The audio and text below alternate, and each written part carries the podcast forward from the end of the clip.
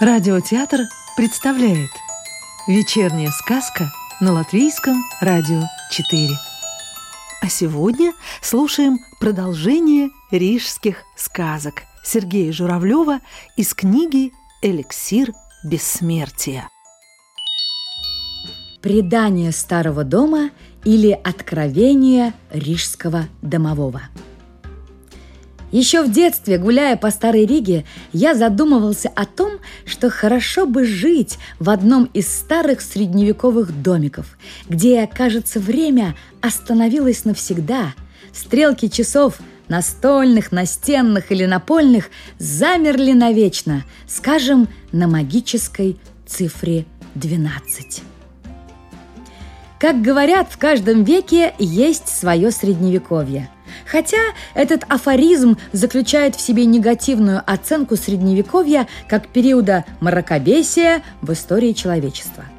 Для сказочника же главное – романтика, таинственность, неизученность феноменов, легенда, сказочный сюжет – и теперь, когда уже немало пожил и немало повидал на своем веку, я порой мечтаю, проходя старой Ригой и глядя то на остроконечную готическую башенку, то на романтическую мансарду, достойную быть жильем поэта, то на темный, словно игрушечный домик из сказок Андерсона или братьев Гримм, иметь возможность жить в таком занятном местечке хотя бы раз в неделю – у человека, живущего в таком доме, думается мне, должно быть свое особое ощущение старого города.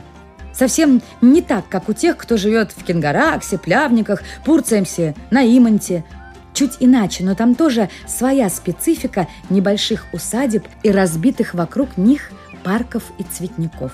Однажды знакомый художник – мастерская которого находилась неподалеку от дворца Петра I и кафе «Вей ветерок», пригласил меня взглянуть на его картины. Домик, в котором он творил, оказался всего лишь метра три-четыре в ширину. Кажется, на первом этаже была только входная дверь, а окна начинались этажом выше. Комнатка мастерской была настоящей крохотулечкой – Современные кухни и то просторнее. Все стены, разумеется, были завешаны картинами.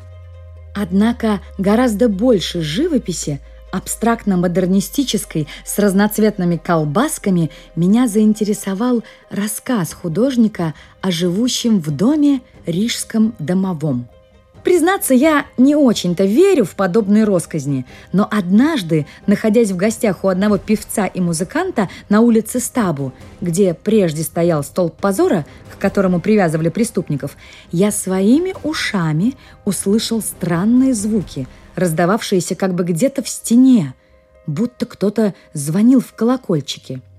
Мой знакомый Б и его жена-поэтесса, прислушавшись, дружно закивали мне головами. «Вот», Опять он звонит.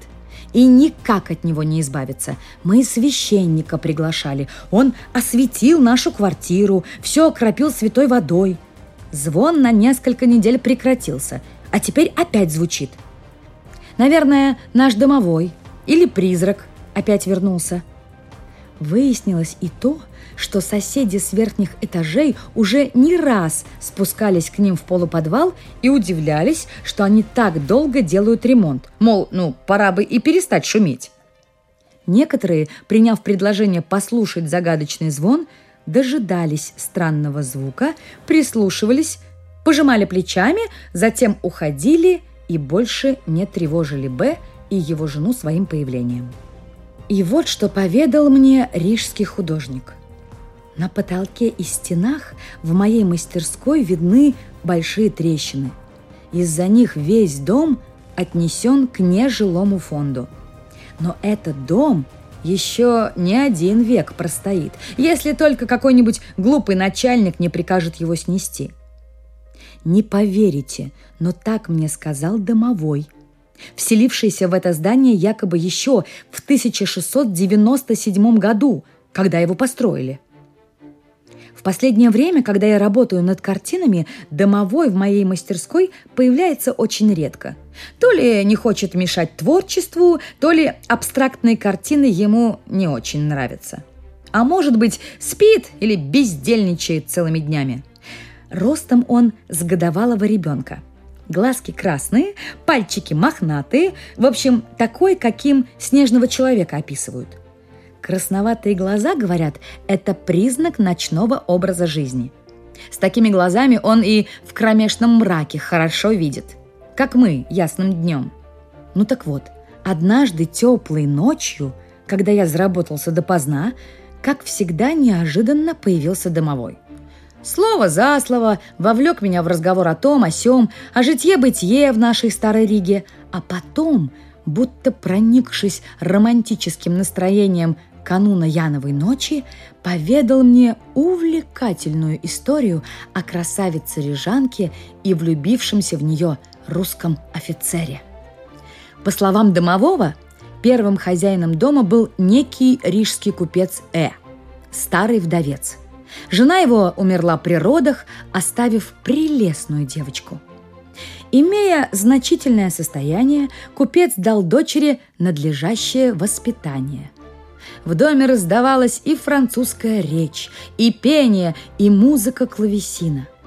Поскольку Э жениться больше не собирался, а гостей приглашать не любил, этого небольшого дома с шестью-семью комнатами им вполне хватало. Кстати, мало кому известно, что под домом есть глубокий подвал для дров, вина и хранения товаров – как водилось в давние времена, подвал уходил под брусчатую мостовую узкой средневековой улицы. Сказку читала актриса Рижского русского театра имени Михаила Чехова Екатерина Фролова. Продолжение рижских сказок слушайте завтра –